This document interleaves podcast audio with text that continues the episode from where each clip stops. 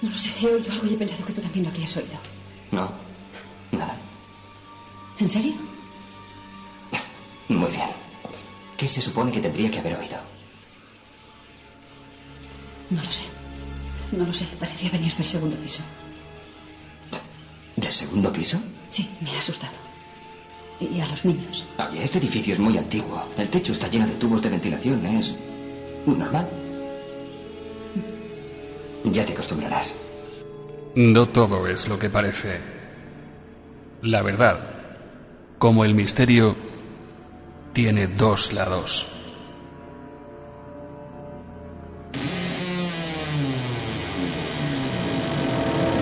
En Radio Alcoy, la puerta abierta.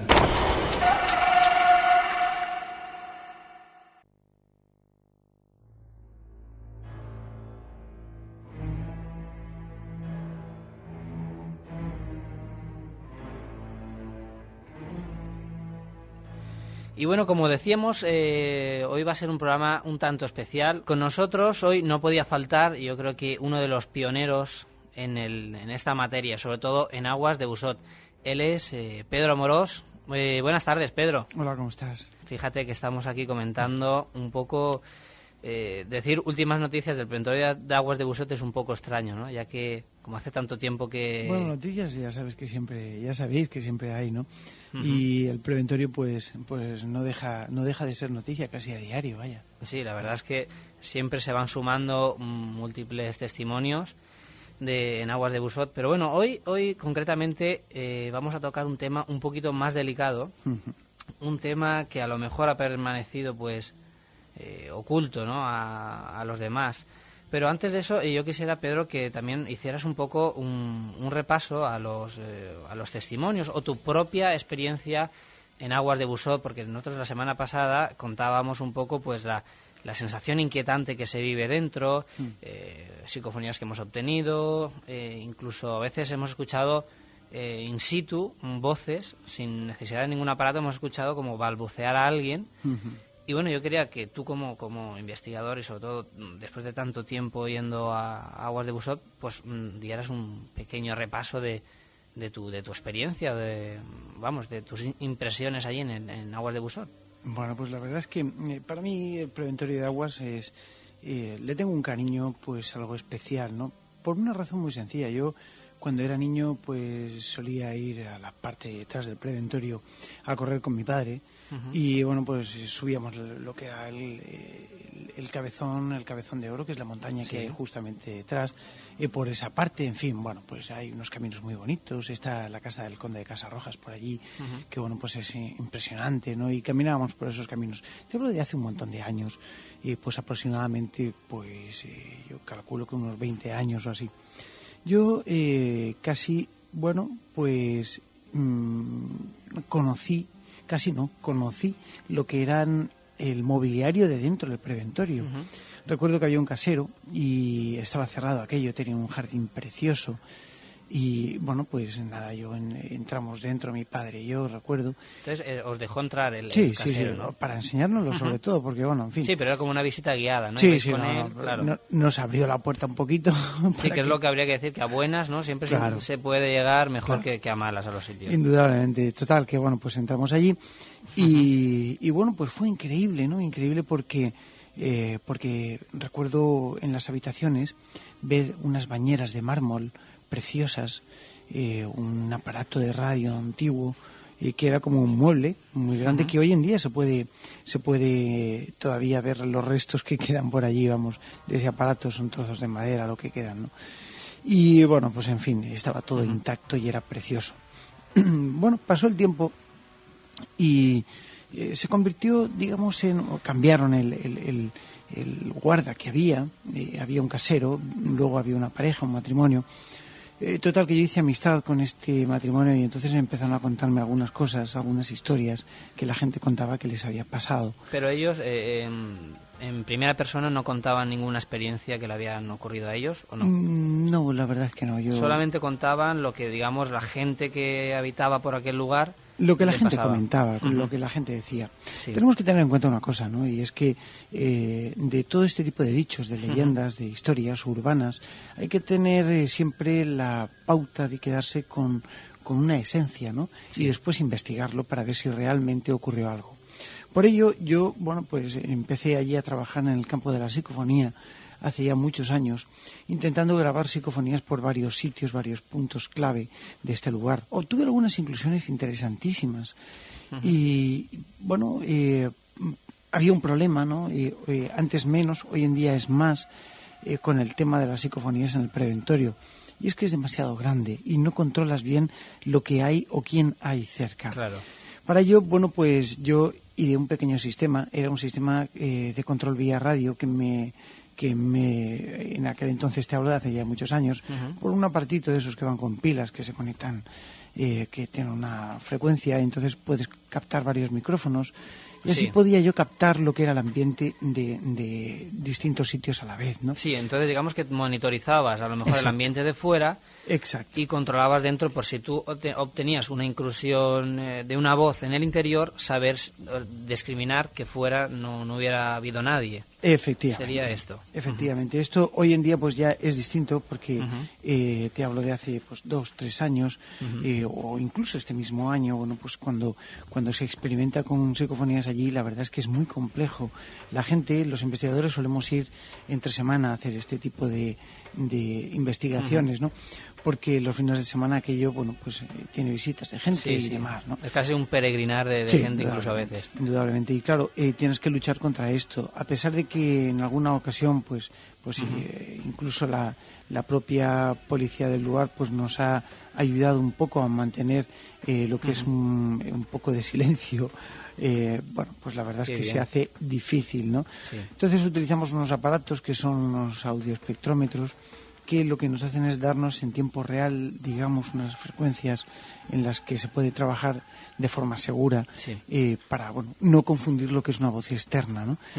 Eh, más o menos esto te estoy contando un poco el cómo empieza a Sí, el proceso. y, y cómo se empieza a digamos modernizar un poco el sistema de investigación en el balneario. Al principio fue documental, luego fue eh, digamos más instrumental que otra cosa y poco a poco se ha ido convirtiendo en más técnico hasta incluso bueno pues intentar discriminar determinado tipo de de, de frecuencias que se dan allí, porque no olvidemos que es un lugar difícil, es un lugar Sí. muy amplio, es un lugar en el que cuando se graba una psicofonía no se puede dar por válida hasta que hasta que no se ha autentificado el resto de grabadores dispersos por la zona o de Claro. sistemas, porque si no eh, no tiene validez. porque Cualquiera puede hablar desde una punta y, y, bueno, Y pues, claro, se oye en la otra, sobre por todo supuesto. un edificio con una reverberación tan grande, Por estando supuesto. vacío además. Claro. claro.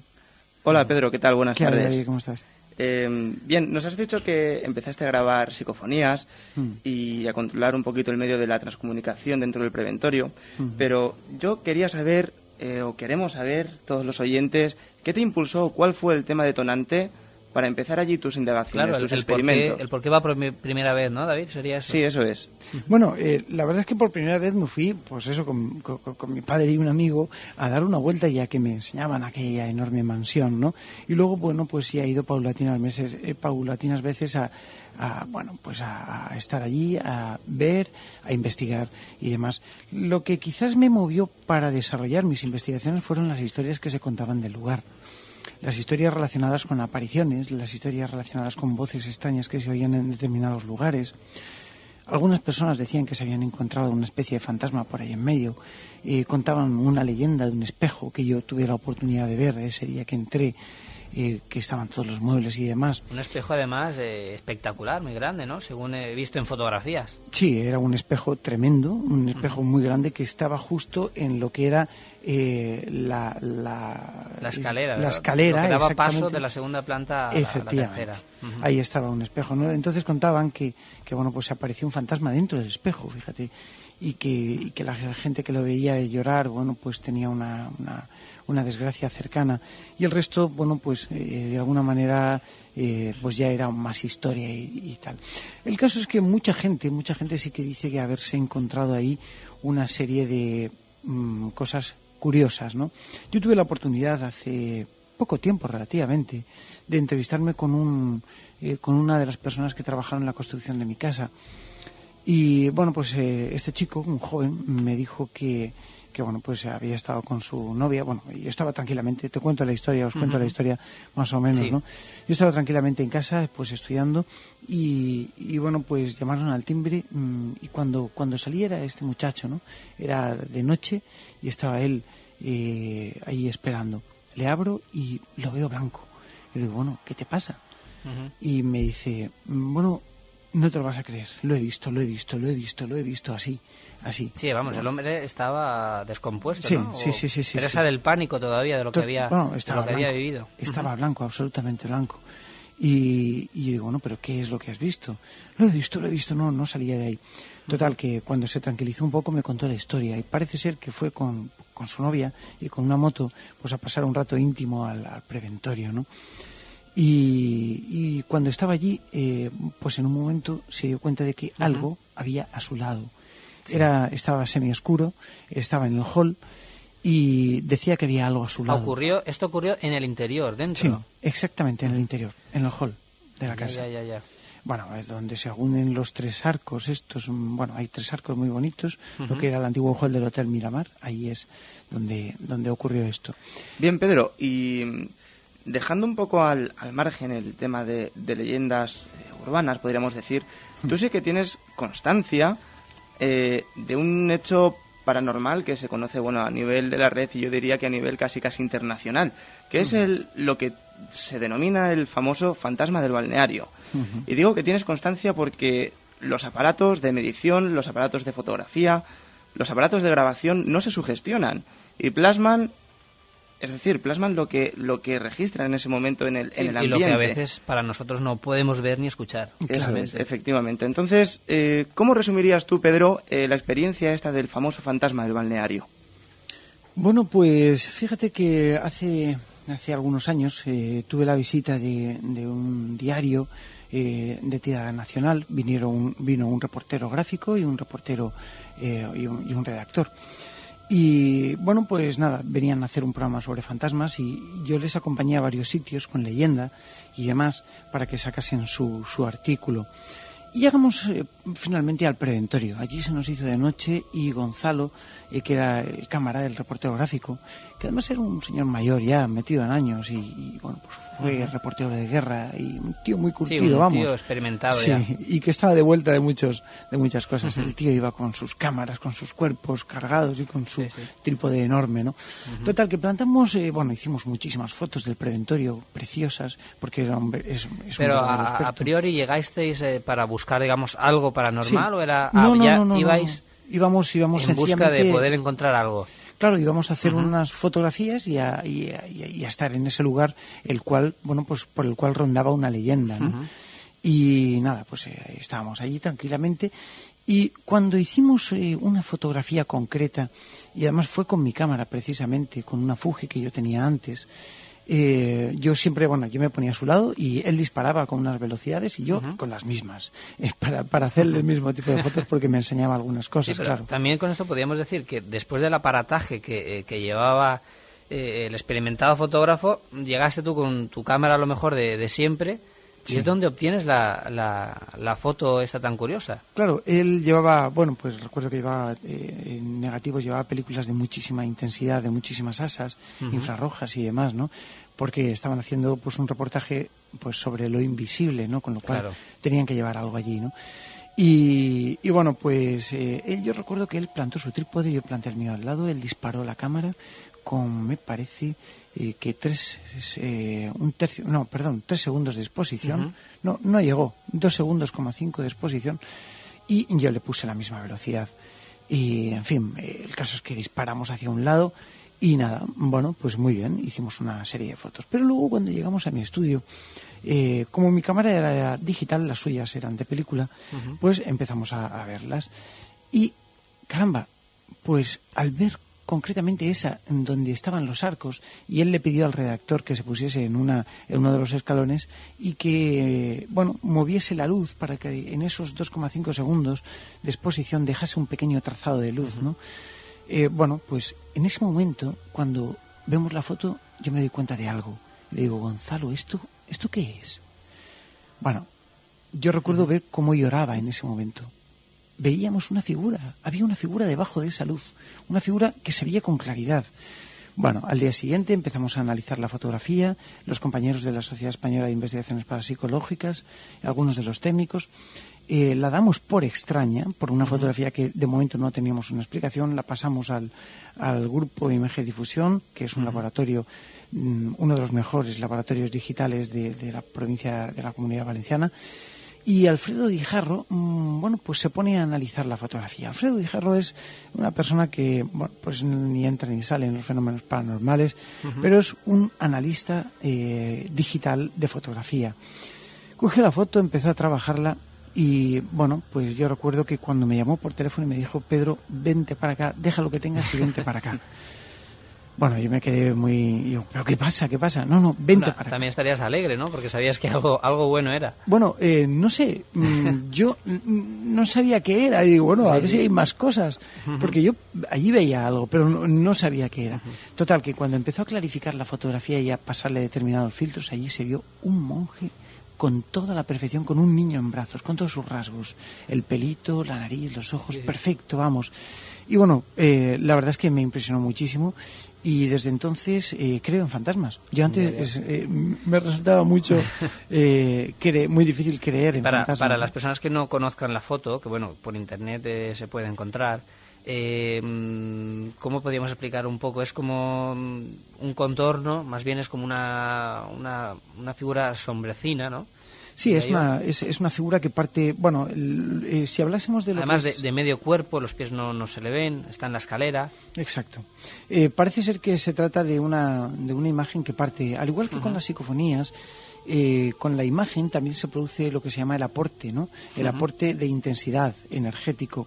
Desde el punto de vista de la fantasmogénesis, desde el punto de vista de la psicofonía, de la transcomunicación instrumental, existe siempre un aporte físico, energético, que es lo que hace de soporte, de portadora, como nosotros le llamamos, Sí. para que determinada fenomenología se muestre. En este Sí, caso, en, este, en este plano nuestro, claro. Exacto.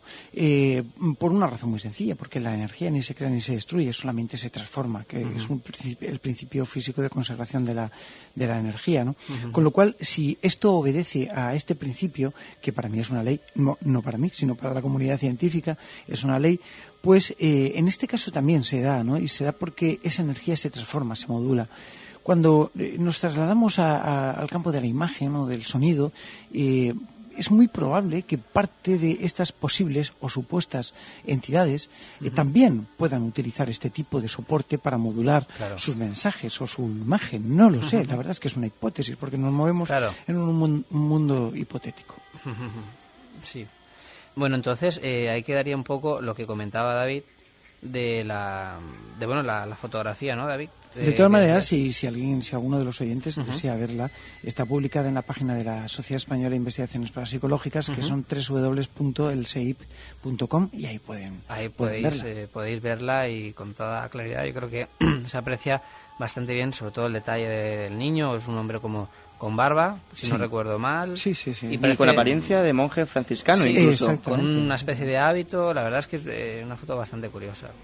Esta reconstrucción la hizo, la hizo Alfredo Guijarro, y vuelvo a decir, e insisto, que Alfredo Guijarro es muy aséptico con el mundo de lo paranormal, ¿no? Los investigadores debemos siempre demostrarnos así. Bueno, yo lo prefiero, tener un, un analítico siempre escéptico que te pueda dar otra versión para contrastar, ¿no? Por Pero en- supuesto, en, el, por eh, en, en este tipo de, de- de casos que a lo mejor no queda ninguna otra hipótesis, pues nos volcamos ya en la, en la hipótesis eh, fantasmal, ¿no? Dentro de lo que es la fotografía extraña. Es, un, eh, es arriesgado incluso, incluso es arriesgado eh, afirmar que pueda ser un fantasma. No tenemos explicación a qué es. Sí, pero- Le llamamos fantasma por eh, quizás por ese principio de Sí, claro, pero. ¿qué, qué es un fantasma, no? Lo que a veces.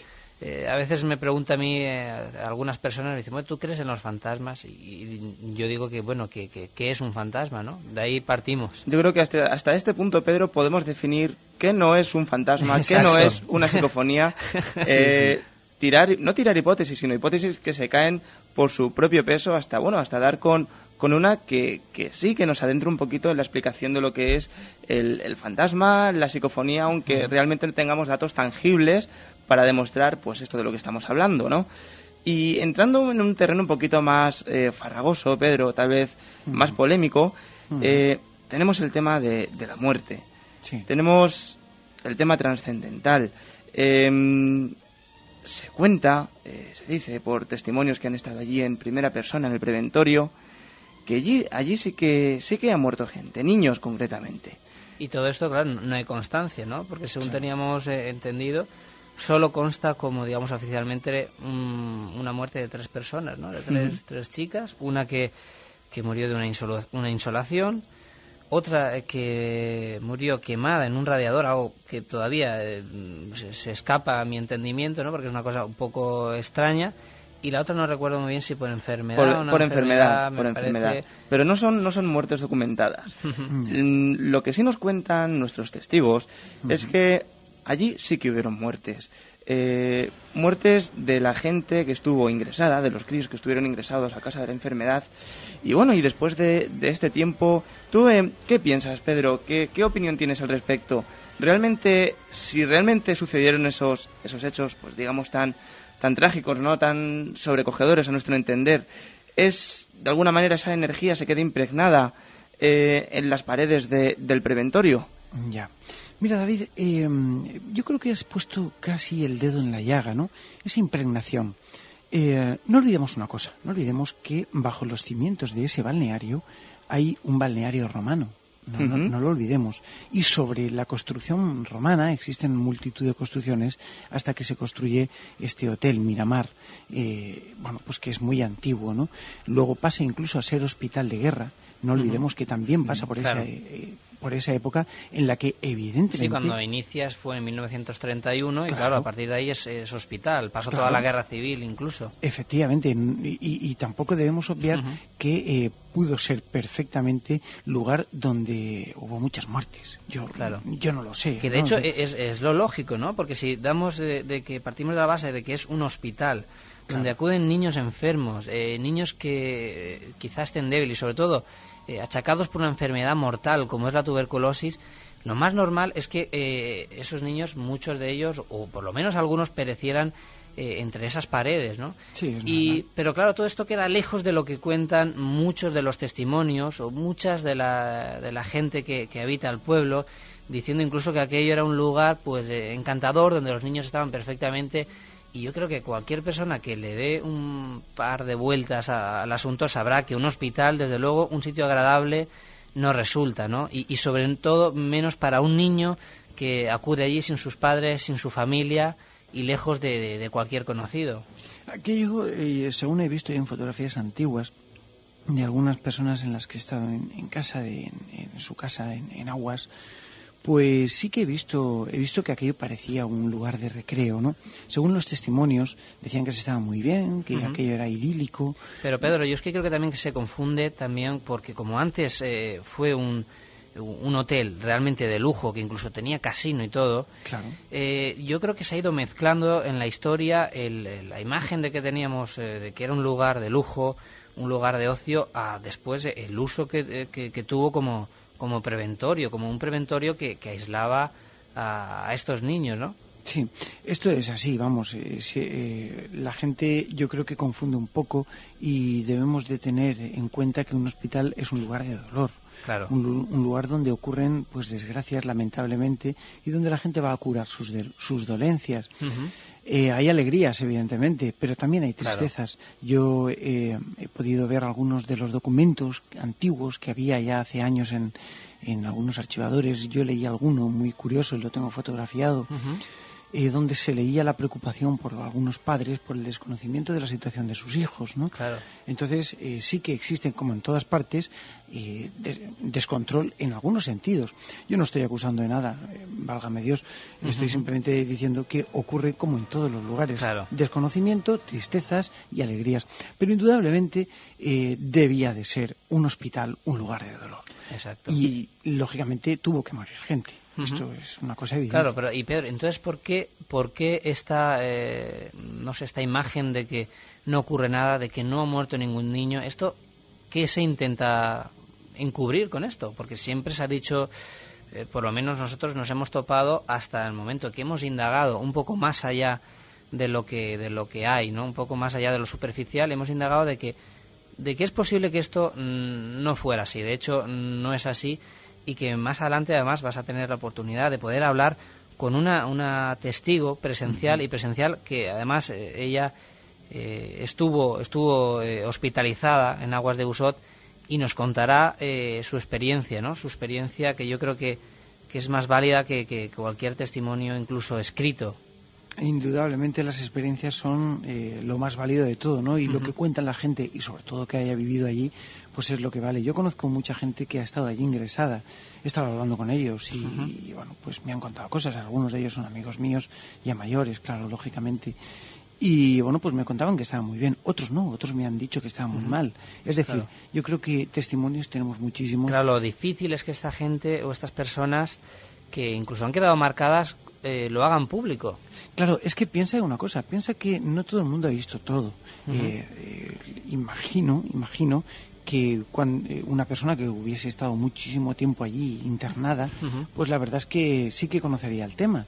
Pero la gente que estuviese temporalmente tampoco se iba a enterar de muchas Claro, era una cosa más superficial y lo que yo pienso es que hablar bien siempre cuesta poco, ¿no? Hablar bien de un sitio pues no pasa nada. Pero ¿qué pasa cuando a lo mejor entramos en, terrenos resbaladizos, claro, es más complicado. Es distinto. Sobre todo si no hay apoyo de más personas, del decir, pues bueno, aquello no era realmente un lugar de ocio, no era un lugar donde los niños estábamos bien, donde se, comía realmente de lujo. Y esto es un poco lo que hoy eh, intentamos eh, desvelar, ¿no? acercar acercar un poquito a, la realidad y, un poco va a ser el, diario de, varias personas que, que, estuvieron allí, que estuvieron entre esas paredes y que lo vivieron. Y sobre todo yo quería destacar un detalle también que para muchos, eh, incluso para mí me ha llegado un poco tarde, es que eh, realmente habían dos tipos de, de, enfermos, digamos, en, el pregontorio de, Aguas de Busot. Eh, uno de ellos era la, aquellos niños que venían como medio preventivo, que venían por, con, por familias que ya habían estado enfermas, y eran los que estaban en el edificio grande, el edificio que nos encontramos nada más llegar por de las tres torretas, el principal. en el principal, y es el edificio que llegamos eh, por la carretera y vemos nada más llegar. Y sin embargo había otro eh, que es donde estaba la, capilla, esa hilera frente a lo que sería la, la balsa. Las casas de los médicos y todo sí, eso. todo eso detrás según nos han contado, era donde realmente estaban los niños enfermos, esos niños que estaban, eh, pues, aislados completamente. Y digo aislados porque era una enfermedad que, como muchos ya eh, conocemos o sabemos, es una enfermedad que se, transmite por el aire, una enfermedad altamente contagiosa. Y claro, eh, yo. No tienen más remedio que estar herméticos. Claro, es que imaginaros la, la situación en que tenemos unos 50 metros enfrente niños que a lo mejor no están del todo enfermos o están en un medio preventivo y otros que digamos están completamente enfermos y, en estado incluso grave, ¿no? ¿Cómo debían estar estos niños de, herméticos en aquel lugar para no tener contacto con, los demás, ¿no? Entonces yo, yo me pongo en ese lugar y ya me imagino una situación un poco traumática, ¿no? el estar totalmente apartados. Desde lo que es el principio de lo que antes comentaba David, esa impregnación ambiental. Eh, yo no creo en la, en la, impregnación ambiental, es decir, yo no creo que el sonido quede atrapado entre no, los No, no, claro. de hecho, la, además ya lo ley de la termodinámica Exacto. Eh, desecha esta, esta hipótesis, bueno, este hecho. Sí, yo personalmente tampoco lo hemos comentado hablando de psicofonías, de que de que no pienso realmente que un lugar eh, quede como una cinta magnetofónica y quede atrapada esas voces o el dolor. No lo veo exactamente así. Sí que veo que a lo mejor es un detonante para quizá abrir una, una, una puerta a algo que luego lleva a este tipo de, de, fenómenos, ¿no? Exacto. Pero yo creo que, Pedro, además tú eres muy conocedor del medio psicofónico y sabes que en el momento que a veces eh, hay preguntas y hay respuestas coherentes, sabemos de que, de, que en ese lugar no es que tengamos una, una respuesta porque haya quedado casualmente inmiscuida en esas paredes, ¿verdad? No, no, claro, evidentemente existe una interacción, ¿no? Yo en, en el transcurso de los veintitantos años que llevo investigando la psicofonía, pues eh, no sé, he tenido prácticamente todo tipo de experiencias, ¿no? Y una de las cosas que sí que he estudiado ha sido la impregnación ambiental, como, como, como tal, como suena, ¿no? Y la he desechado como, como una forma de impregnación sonora. Sí, estamos hablando que te lo has pasado por las manos, has dicho, bueno, vamos a ver si esto es real. Aparte de lo que tú puedas pensar, decir, bueno, vamos a pasarnos por la mano de que, eh, de que sea o no sea. Es que realmente lo has desechado. Tú imagínate aquí en esta emisora, y, yo he estado, bueno, pues en estudios donde se han realizado experiencias psicofónicas, eh, en estudios como este. Y bueno, pues se han grabado psicofonías, ¿no? Psicofonías que tenían una interacción con, el, con la experimentación. Bueno, eh, curiosamente, eh, imagínate, en esa emisora eh, donde nosotros estamos en el estudio, pues la cantidad de voces que hay y de radiación y, de, todo. Pues imagínate, si pones aquí a grabar, debería de salir constantemente psicofonías por todos los lados, ¿no? Pero no, no es así, ¿no? Si fuera impregnación ambiental, entre otras cosas. Bien, Pedro, entonces, ya para finalizar casi casi este bloque, yo te quería preguntar, ya como argumento de autoridad, aprovechando que te tenemos aquí, eh, ¿A qué conclusión llegamos con, estos hechos? Es decir, eh, estamos hablando de una eh, energía que se queda impregnada, ese psicoambiente que se queda impregnado en el edificio después de unos hechos, digamos, luctuosos, un poco eh, desgarradores, tétricos para, para, muchos de nosotros. ¿Son esos los, los desencadenantes de la fenomenología de tipo digamos que sea paranormal. lo que influye, David, lo que quieres decir es que si influye realmente el que haya habido un fenómeno trágico, eso es, el que luego sea el canalizador de estos otros fenómenos. Digamos el desencadenante de una serie de fenómenos extraños inexplicables todavía a, nuestro entender, ¿no? A la ciencia actual. Hombre, mira, los fenómenos paranormales en parapsicología eh, se conoce, mm, bueno, pues un montón de tipos de, fenomenología paranormal, pero los que tienen incidencia en la materia y en las cosas, los que son fácilmente visibles y detectables y estudiables, eh, tendrían origen psicológico.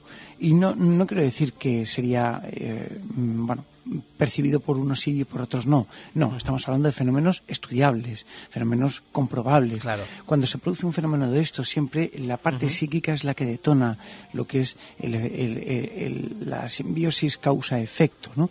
Y en este sentido eh, se sabe que la mente, en lo que se conocen como los estados alterados de conciencia o de la mente, en determinadas situaciones, incluso experimentadores e investigadores, eh, pues la verdad es que detonan ese tipo de fenómenos. Son favorables eso también lo hemos podido comprobar, o a mí por lo menos personalmente me ha pasado, cuando llegas por primera vez a un sitio, a un lugar, hmm. eh, por lo menos a mí, no sé, David ahora nos contará, eh, hemos obtenido una cantidad superior de, de, inclusiones psicofónicas, por ejemplo, no sé si...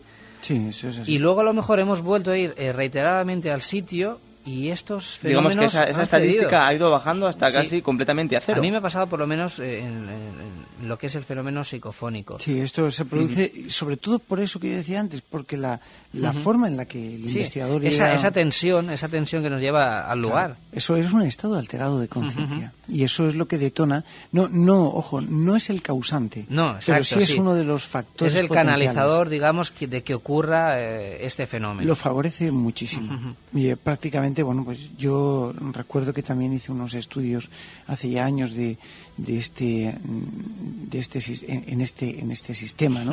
Y y de hecho todavía lo seguimos haciendo. Además, David, creo que tú has vivido alguna en Belme de la Moraleda, viviste en alguna ocasión alguna de estas experimentaciones, ¿no? Y, bueno, pues eh, sí que se produce y el factor lo supera en un 60% aproximadamente. ¿eh? O sea que fíjate si hay eh, fuerza cuando se, cuando se tiene un estado alterado de conciencia. Claro. Bueno, pues con esto yo creo que em, dejaríamos un poco el fenómeno en sí. Hemos dado un pequeño repaso a los fenómenos extraños en lo que sería Aguas de Busot.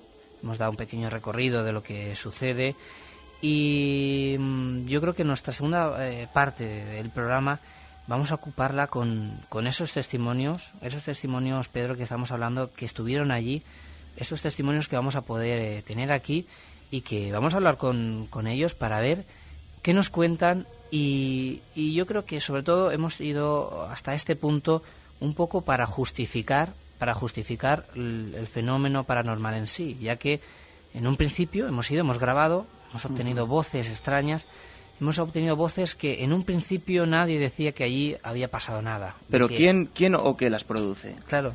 Esa es la conclusión a la que queremos Y llegar. entonces hemos ido hasta a parar con estos testimonios que nos desvelan que quizá haya un motivo, quizá haya algo detrás de, de- de estos fenómenos y que nosotros en un principio, cuando llegamos a Aguas de Busot, no sabíamos y no hemos tenido conocimiento de ellos. Pues yo creo que es lo más interesante. Los testimonios forman parte, yo creo que de la historia del lugar y eso es evidente. Muy bien, pues seguimos ahora a continuación con estos testimonios.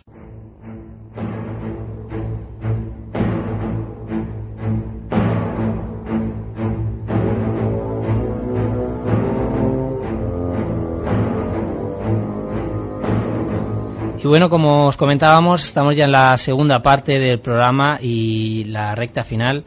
Y no por ello menos interesante, sino todo lo contrario. Eh, antes de nada, deciros que bueno, hemos tenido un pequeño problema y es que eh, Pedro ha tenido que salir corriendo, o sea, literalmente, y así que por teléfono lo vamos a tener. Vamos a empezar con los testimonios, que yo creo que es la parte más interesante y sobre todo la, la- la más fuerte de, eh, de este, de este aspecto y de esta historia. Así que, David, si te parece, empieza a presentar por ahí a nuestra gran amiga. Eh, hola Estrella. Hola, ¿qué tal? Hola Estrella, ¿qué tal? Ante todo decir que para mí es un placer tenerte aquí en- con nosotros para compartir esa historia. Aquí a nuestro lado también tenemos a, a Conchi. Eh, podríamos decir que una es compañera tuya, aunque estuvo en una época un poquito más, más lejana, pero no mucho más distante que la tuya.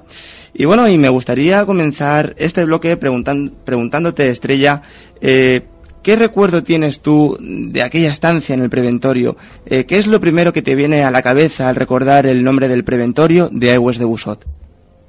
Hombre, pues a mí, la verdad que me viene como un sueño, como una pesadilla, un poco terrorífica, ¿no? Una época muy negra, es como una parte de mi vida negra, que ves en blanco y negro o gris, pero que de color no tiene nada, una época bastante negra. Podríamos decir, Estrella, que aún eh, actualmente estás viviendo con los fantasmas del recuerdo. Con un recuerdo que, que se hace muy, muy agrio, ¿no? Eh, ¿cómo, ¿Cómo lo definirías, Estrella? Pues mira, yo lo definiría como que eso es algo que llevas siempre contigo, que es decir, que tú ya te mueves con, con esa parte de tu vida que es un poco traumática. En mi, en mi caso, desde luego, ha sido traumática, que sí que me ha dejado huella y, y ha sido bastante desagradable, muy agria. Bien, Estrella, y si me lo permites voy a meter un poquito el, el dedo más en la llaga. ¿Y cuál fue, digamos, el, el detonante o cuáles fueron los, los motivos eh, para que tu percepción sea precisamente esta, ¿no? Una, una época de dolor, de tristeza, de, de desconcierto incluso. Hombre, pues imagínate una niña de siete años que la dejan ahí, la sueltan en un sitio gigante, la cortan el pelo al cero, te dejan el, perro, el pelo rapado, ya desde que entras te sientes como en un holocausto. O sea, tú de ahí, yo veo imágenes de los holocaustos alemanes y toda esa historia y es la imagen real que tengo de, de la percepción que tengo del tiempo que estuve allí. Bien, entonces, y ya según- desde que entré, esa es mi visión. Ajá, según lo que nos es cuentas, algo- podríamos definirlo incluso como un campo de concentración. Literalmente. Vamos a ver. mm, Ten en cuenta, David, que yo tenía entre 7 y 8 años. Yo estuve un año ahí. Entonces, eh, tú llegas a un sitio que te quitan, una niña, le quitan toda la ropa, le cortan el pelo al cero y, y empiezan a tratarla ya, pues, tipo militar. O sea, el trato era como, como un objeto, no como un niño o como una persona, sino ya como un objeto. Bien, ¿y qué vivencias, Estrella, eh, recuerdas así en, en resumidas cuentas, haciendo un pequeño paso por tu, por tu historia en el preventorio? ¿Qué anécdotas o, o qué historias eh, nos podrías contar de, de aquel lugar? Pues mira, anécdotas, decirte que, bueno, vamos a ver, el eh, la comida, por ejemplo, mm, eh, era incomible. ¿Eh? Yo te puedo decir que yo, en toda la comida que había, excepto la tienda que eran galletas que estaban rancias y te las ponían con una leche que yo no sé si era en polvo o qué era eso, el resto de la comida eran bichos, o sea, tú ibas a apart- intentabas apartar los bichos negros, pero realmente no podías. Y yo, de hecho, muchos días me iba sin comer o, o me ponía mala para que me sacaran, aunque me metieran en la cama, porque eso era intragable, la comida era intragable. Eh, hay personajes que había allí, que es lo que comentaba yo con mi compañera, que está ahí con vosotros. Había una tal Doña Transit, que si alguna persona ha estado allí y ha pasado y la ha conocido, era como un demonio viviente. Ese el maltrato físico y psicológico era permanente con los niños. En las bañeras te metían en plan salvaje, nos hacían filas gigantescas todas desnudas y nos cogían de dos en dos con chorros de agua lo bestia y te, te, te bañaban y para afuera. Que si es que, pues todo muy desagradable. Tú estuviste ahí por enfermedad, estuviste ingresada porque... ¿Qué, qué razón? Eh, porque tengo entendido que no todo el mundo estuvo ingresado ahí por, por enfermedad y según nos contabas anteriormente, tú ya venías eh, con unas secuelas, digamos, eh, psicológicas de otro preventorio. ¿Podrías contarnos un poquito esa etapa estrella? ¿Por qué estuviste ahí ingresada en, el preventorio de iWest? Pues mira, yo te cuento, ¿vale? Yo hasta el día de hoy, tengo ahora 48 años, el hablar con mi madre, que fue la persona que se encargó, la que éramos cinco hermanos, ¿eh? éramos cinco hermanos y, y bueno, yo soy la del medio. Yo achaco un poco a que me imagino que habría dificultades económicas en mi casa. Te digo me imagino porque de los cinco fui yo. Me llevaron al preventorio de Guadarrama, que estuve seis meses, está en la carretera que va a Cercedilla, y, de ahí ya, con siete años, de ahí ya me fueron a- al otro, pero no por enfermedad. El otro también es un preventorio antituberculoso. Yo sé que éramos cinco y que, bueno, pues no sé si era a través de la de Cáritas o a través de que en esa época no tengo ni idea de cómo iba eso.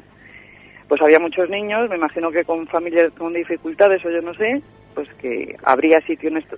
ah, me imagino que hay plazas en estos sitios porque la tuberculosis en la época que yo fui ya estaba muy erradicada. Había todavía algo, pero estaba muy erradicada. Entonces sí es verdad que había brotes y de hecho eh, en los edificios más bajos es donde estaban ingresados ellos, pero el resto, la mayoría de los que estábamos allí en mi época éramos niños que no que veníamos de problemas, de familia o pero ya te digo, al día de hoy mi madre todavía no me ha dado una explicación y de hecho no quiere hablar de este tema. Y Estrella, eh, buenas tardes, soy Copérnico.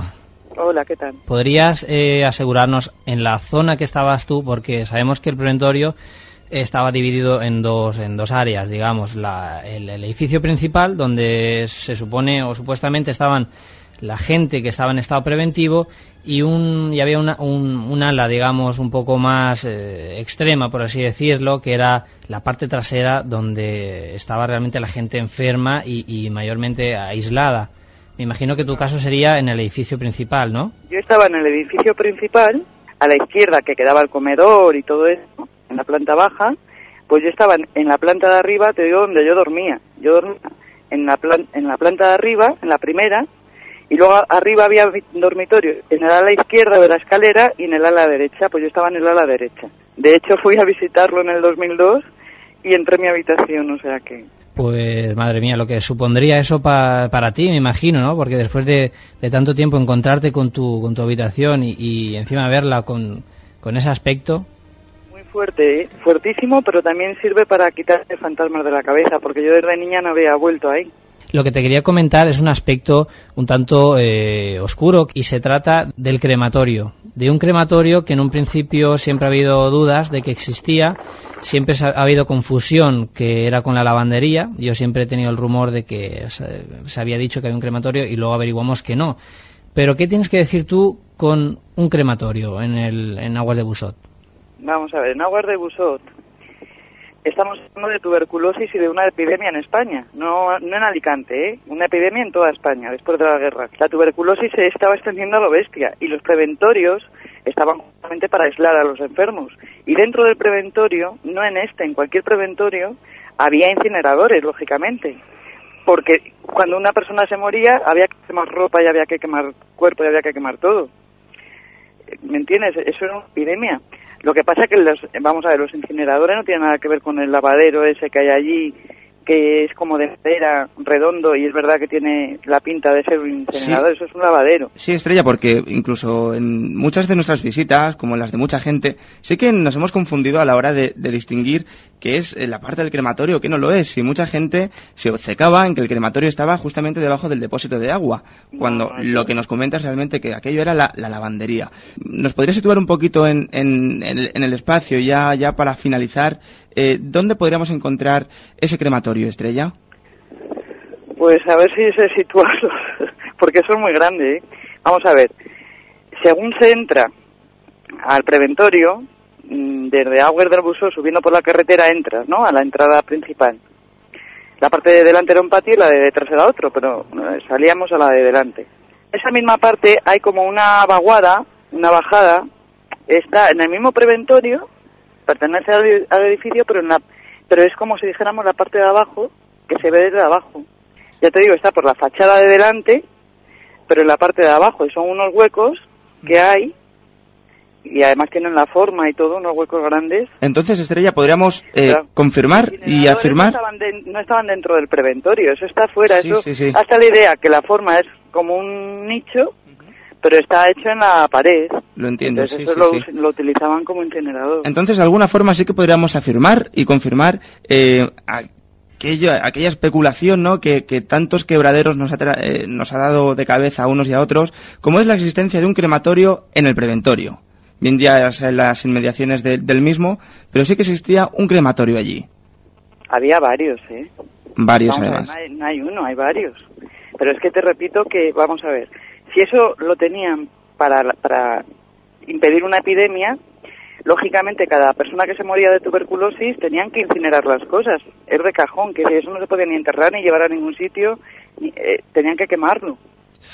Yo creo que hemos acabado todos un poco con, con los pelos como, como escarpias, ¿no? Eh, haciendo ese pequeño viaje en el tiempo, rememorando, eh, digamos, a, a tu lado eh, aquella historia tan sobrecogedora, tan desconcertante, ¿no? Como es la, la- que nos has descrito, al menos desde, desde tu experiencia. Pues bien, yo, llegados a este punto, quería agradecerte la participación, la colaboración que, y la consideración, ante todo, que has tenido con, con nosotros, con los estudios de la cadena SER, y enviarte desde aquí un saludo enorme eh, de parte de Copérnico y de la gente que nos acompaña. Así que Estrella, muchas gracias y Un besote muy fuerte a todos vosotros. igualmente seguimos en contacto. Y, y todo lo que sea aclarar temas de este preventorio tan tétrico, ya sabéis que me tenéis aquí para... para Gracias Estrella, un saludo. Bueno, ya habéis escuchado el testimonio de, de Estrella. Tenemos que decir que Estrella nos llamaba desde Barcelona. Así que imaginaos eh, la, la- la variedad de gente que tenemos desde Alcoy, desde bueno toda la comarca y, hasta donde hay todavía eh, pacientes, digamos, antiguos pacientes de- del preventorio. Pero ahora eh, retrocedamos un poco más en el tiempo y nos vamos hasta el año 1957, donde Conchi, que nos acompaña hoy aquí, estuvo interna en este especial lugar durante aproximadamente tres años. Conchi, buenas tardes. Buenas tardes. Eh, Conchi, ¿qué, qué nos tienes que decir primeramente sobre lo que ha contado Estrella? Porque tengo que decir que estando aquí he visto como a Conchi se le ponían los pelos de punta y afirmaba todo o, corroboraba todo lo que, lo que Estrella nos estaba contando. Pues es lo mismo que, que, que ella.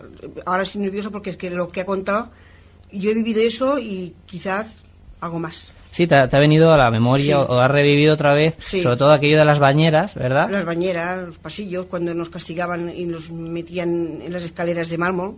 Fijaos lo que estamos Eh, hablando de, de- De noche, por la mañana nos daban, bueno, me daban la leche y si no la querías, pues con la cuchara te la volvían a meter en la boca y si no te la bebías, pues te, te metían en una habitación, bueno, pequeñita, y te, hasta las 11 de la mañana, hasta que... Sí, pero que eso es verdad, lo de, de- denudarte, los pasillos, eh, desnudas y, y el agua fría, y todo eso lo he vivido yo. Y, el- Conchi, que, eh, nos tienes que decir de aquellas personas que afirman de que aquello era un lugar encantador y magnífico, Mentira. incluso has tenido y tienes secuelas todavía del tiempo que estuviste interna allí. Las tengo y les puedo demostrar. A mí me ha durado la enfermedad 22 años. Porque tú entraste eh, con tuberculosis Conti- Exacto. Entonces, tú, eh, ¿en qué, ¿dónde estuviste tú hospedada, por así decirlo? ¿O Yo dónde? me acuerdo que estaba en la primera planta, una habitación muy grande, abajo teníamos el comedor. Entonces, lo de las dos alas, Sí. tú tienes Yo- constancia sí. de que la parte trasera donde estaba, digamos, la, la iglesia Sí. era un ala más para la gente que estaba más grave. Sí, porque yo de noche sentía cómo sacaban a los niños tapaditos y, y al día siguiente te levantabas, ay, falta fulana y falta este o el otro y ya no está. Y claro, ¿ves? Por eso anoche vimos como Así, Conchi, que- y- que podrías, podrías asegurarnos, porque eh, ya sabemos todos, por lo menos todos los que seguís el, el tema del preventorio de aguas de Busot, un tema que realmente estamos viendo que es eh, bastante amplio e interesante, eh, siempre se ha sabido que nunca ha constatado ninguna muerte de ningún niño. Tú lo sabes más que nada, que has ido y has eh, descubierto mucha información y sobre todo en la red no hemos averiguado nunca de que se haya dicho que haya muerto nadie. Y nos estás contando que tú, personalmente, con tus propios ojos, los he visto. has visto sacar a niños Sí. fallecidos del lugar. Exacto. Pero podemos ir un poquito más lejos incluso, Conchi. Eh, podemos decir que tú estuviste en iWest de Busot hace relativamente poquito tiempo. Dos meses. Pudiste hablar eh, con, el, con el concejal de obras y ¿qué nos contaba ese concejal de obras, Conchi? Fui a preguntarle que quería un poquito de información y quería ver aquello. Me dijo que no se podía ir porque estaban eh, haciendo en obras y que estaban sacando restos de, de- de niños. Restos humanos, estamos hablando de restos humanos. Exacto. Estaban sacando restos humanos del preventorio. Exacto. Imaginaros, oyentes, lo que estamos, eh, estamos eh, vamos, eh, escuchando ahora mismo, que el mismo concejal de el- del Ayuntamiento de Aguas de Busot le recomienda a Conchi personalmente que no suba Sí, porque están sacando restos óseos, restos humanos, restos de esos niños que a ella lógicamente no le sorprende y que estaban sacando niños que lógicamente habían sido enterrados allí. ¿Cómo, cómo es posible esto, Conchi? ¿Cómo es posible que los enterraran allí? Y pues si no iban a los padres o no, no lo reclamaban, pues te- tenían que hacer algo con ellos. Sí, lo que comentabas, que al día siguiente simplemente Eh, faltaba eh, alguien. Faltaba un crío y sabíamos, un niño sabíamos que era que... Y si no veías a los padres, porque a visitarnos venían a- al mes o, o- o no iban a vernos. O no iban, claro. Ahí eso ya... Ujú. Bueno, yo quería, eh, tenemos por ahí también a Pedro, que lo tenemos, eh, estará ya medio medio dormido, estaba ahí a la espera. Pedro, ¿estás por ahí? Sí, pero no, no estoy para nada dormido. Estoy eh, no sé, muy atentamente para la redundancia, pues los comentarios tanto de Estrella como de Conchi, ¿no? Que son, que son impresionantes. Yo, eh, no sé, quizás eh, yo lo veo desde un punto de vista, eh, creo que distinto. Yo pienso que eh, como un centro de acogida, como un auspicio y como un hospital, eh, todos estos lugares evidentemente han tenido muchas historias, ¿no? Eh, en lo que respecta quizás eh, a la muerte, eh, pues evidentemente tiene que haber habido muertes como en, como en todos los hospitales. Claro. Pedro, pero es que nos hallamos en un lugar de, eh, en el que no hay constancia, nunca se ha dicho nada de esto. Claro, eh, tú piensas que desde el punto de vista lógico, quizás lo más eh, lo más notable en, en, en algún sentido es que si no se tienen referencias de las personas que hayan muerto, pues siempre se ponga todo en tela de juicio, ¿no? Eh, evidentemente tiene que ha- tiene que haber. Eh, quizás a lo mejor, eh, como decías que en, en la red no has encontrado nada, no habéis encontrado nada, es que Internet miente, o sea, Internet es, es la gran Claro, mentira. claro. Claro que no, hay- podemos fiarnos no de lo que diga información, eh, digamos, fiable, ¿no? Y además Claro. esto yo creo que, que lo demuestra. Y, y sobre todo, eh, yo creo que hemos llegado a, a este punto de, de- de averiguar esto. eh, lo que yo comentaba un poco es era incluso para llegar a justificar eh, esas voces que hemos grabado. O sea, volveríamos al inicio, volveríamos a las psicofonías. Y yo creo que esto, eh, Pedro, no sé si estarás de acuerdo, corroboraría un poco el hecho de que podamos tener eh, esas, esas grabaciones psicofónicas que, que se hallan en el lugar, ¿no? Porque realmente sí que tiene un, un pasado un tanto oscuro y que sería propicio para este tipo de fenómenos. No sé tú lo que, lo que, lo que opinas, Pedro. empezamos a tocar lo que sería el mundo trascendental de una con una serie de pinceladas por encima eh, que bueno pues nos destaparían quizás la posibilidad de que algo o algún tipo de energía eh, que bueno que se pudiese llamar eh, trascendental pues se autocomunicase con nosotros o, o se comunicase con nosotros de una forma directa desde ese otro plano por eso esa interacción eh, psicofónica en los diálogos y demás Bueno, Pedro, pues yo creo que eh, nada mejor también que pudieras eh, comentarle algo o incluso veo que Conchi tiene algunas dudas o, o preguntas, ¿no? Y veo que lo ideal sería que ambos, pues, eh, os comentaréis cualquier cosa. Conchi, aquí tienes a Pedro. Hola, Pedro. Hola, de ¿qué hay, nuevo. Conchi? ¿Cómo estás? Mira, nerviosa y, y con lo que he sentido eh, te puedes imaginar. Mira, eh, dio la casualidad de que hace dos años fui yo Sí. y fui con mi hija, una amiga, mi marido, en fin, fue un- por gusto de ir a ver aqu- aquello. Hice unas fotos, pero tenemos una que estamos un poquito dudosos. Hay algo que a mí eso me tiene un poquito preocupada, porque no es normal. Y da la casualidad de que lo he comprobado con unas que tenéis vosotros hechas, y da la casualidad que es casi lo mismo. Aquí está Copre que te puede decir que las han visto las fotos. Sí, bueno, lo que es la, la fotografía está donde donde eh, hicisteis vos- bueno, donde sacaste la fotografía del, del monje en la segunda planta. Eh, exacto, lo sí. único es que eh, a, a- Conchi, eh, la imagen que aparece es un poco la, la clásica neblina espesa que se puede ver, eh, además en, la, en una parte superior, una, una niebla muy espesa que lógicamente hemos comprobado de que, de que nadie de que nadie estaba fumando, además lo si no corrobora recuerdo Conchi. mal- si no recuerdo mal, Conchi, la tenemos en dos fotografías distintas, la misma niebla. Sí. Dos fotografías, Es fotografía de papel también, no es digital, nada, es una no, foto nada, no. normal. película fotográfica, que se distingue una nieblina mucho más espesa que el humo del tabaco y que, bueno, que de alguna forma está reflectada, impregnada ahí en la, en fotografía. Sí, además está hecha de, de día, me parece que fuisteis por la tarde, ¿no? Sí, sí, sí. No, no fue ni, ni de No, noche no, ni no, nada, es una foto de lo más normal. Nada, nada de eso que te vas a por ahí, fotografías y casualidad, estando yo nosotros allí, la foto. Y sale eso encima. Hombre, eh, desde el punto de vista de la fotografía, lo primero que habría que hacer es analizarla, eso por supuestísimo, ¿no? Y luego, bueno, pues intentar sacar una conclusión. Decir que en el balneario, en el preventorio, eh, se han producido muchas imágenes de este tipo. Quizás a lo mejor, y es lo que debería de estudiarse, eh, es la asiduidad con la que la gente dispara fotos y obtiene este tipo de neblinas. Yo recuerdo que, bueno, he analizado muchas, muchísimas del preventorio, y algunas incluso con forma. Es muy probable eh, que, que exista algo, algún tipo de energía, eh, porque la verdad es que de- es de momentos desconocida para nosotros, eh, que pudiese significar algo en este sentido, ¿no? Incluso en un vídeo, rodando, rodando un, un programa de televisión, apareció una neblina de movimiento eh, que yo personalmente me quedé impresionado cuando la, cuando la, cuando la vi, ¿no? Porque persigue a la persona, incluso se va detrás de la persona. En, este caso, el redactor de este programa andaba eh, y bueno, con, la neblina le persigue y vadea por encima de la cámara y le persigue, es Y, y impresionante. entonces, por lo tanto, Pedro, estaríamos hablando de algo que eh, realmente ha ocurrido más veces, ¿no? Incluso en vídeo están grabadas esta neblina y que, eh, lógicamente, supongo que eh, a simple vista o con el ojo humano no se pudo ver, ¿no? Cuando, cuando se estaba grabando. Evidentemente, igual que las psicofonías, igual que muchos de los eh, de los fenómenos que se dan para la psicología, necesitan eh, a veces de lo que nosotros llamamos aporte. Eh, me gustaría un poco que contrastaras porque eh, una vez me comentaste un poco, re- volviendo a, a la historia del preventorio, volviendo a los testimonios, que tú has, has tratado con mucha gente, con muchas personas que, que, lógicamente eh, habitaron el lugar y bueno, me gustaría, Pedro, un poco que, que, que si nos pudieras contar también si realmente eh, los testimonios van más a, lo que está comentando Conchi o en fin, ¿qué, qué, podrías aportar?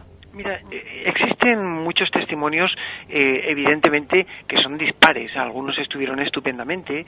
Eh, recuerdo que hablé con el jardinero, que igual Conchi a lo mejor eh, lo habrá conocido, porque es un señor que todavía vive en Aguas. eh, y bueno, pues está allí y el hombre, pues ya ves, era el jardinero, me enseñó su casa, donde él vivía, donde tenía él, eh, cómo estaba él con las monjitas y demás, ¿no? Es decir, yo creo que hay de todo. Él eh, me decía que todo estaba perfectamente, que allí eh, había un ambiente muy cordial, que las monjas eran muy duras, eso sí, y que tal, pero vamos, en fin. Eh, claro, si escuchamos el testimonio de, de Estrella, pues eh, no podemos menos que hacernos una idea de lo que sería un campo de concentración. Y también he encontrado cartas dirigidas de padres don- que no sabían ni siquiera dónde estaban sus hijos. Pero eh, Pedro, te quería yo comentar, eh, pero entonces, ¿qué opinas de lo que de lo que comentábamos de que eh, Conchi afirma de que de que realmente ah, hubieron cuerpos enterrados allí y no solo ella, sino que ella eh, se pone en contacto con el ayuntamiento y el el concejal de, obras le, comenta que no subieron porque estaban sacando restos. Esto también es algo que, desde luego, no deja de ser eh, anormal. Indudablemente es un hecho anecdótico y muy importante, ¿no? Eh, desde el punto de vista, mmm, yo creo que legal, pues evidentemente esto tiene que estar registrado en algún lugar. Yo no lo sé. Yo no me he metido a investigar en lo que es eh, si allí hubo morgue o no hubo morgue, es decir, o, bien se estaban incinerando eh, cuerpos o no. La verdad es que lo desconozco. Evidentemente me merece el mayor de los respetos los testimonios tanto de Conchi como de Estrella, ¿no? Pero claro, esto, eh, vamos, es no está escrito.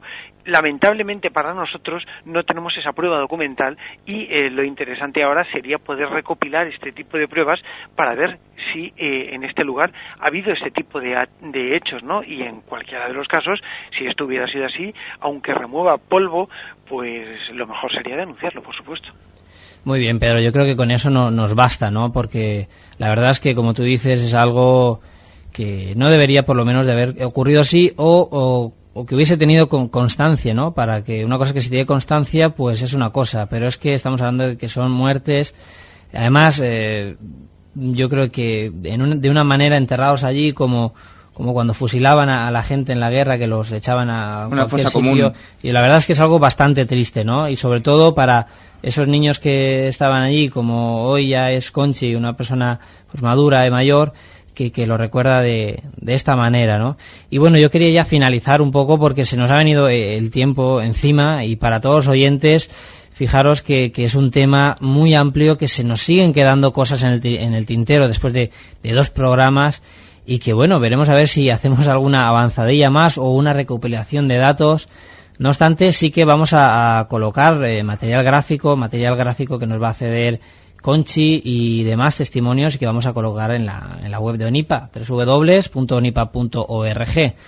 En esta web pues vamos a colocar un poco algún material que tenemos exclusivo y también pues la fotografía incluso de, Conchi, la de, la de este humo que, que nos estaba comentando para que cualquier persona y, incluso Pedro si la quieres analizar también eh, libremente, no hay ningún problema y que bueno Pedro eh, darte las gracias nuevamente y que, fíjate, ha sido un programa un poco, un poco, no sé... Variopinto. Sí, porque te has tenido que ir y todo esto.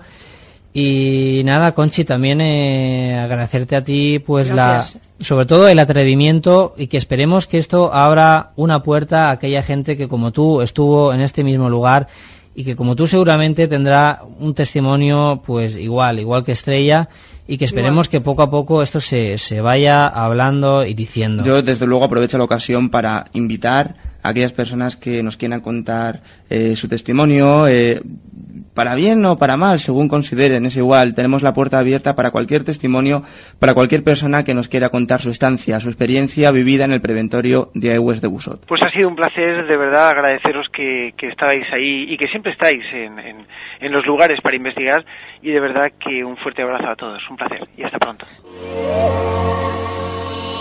Y ya casi sin tiempo para despedirnos, eh, nada, deciros que gracias por vuestra compañía y que la semana que viene os esperamos con nuevos temas interesantes aquí en la puerta abierta. Buenas tardes.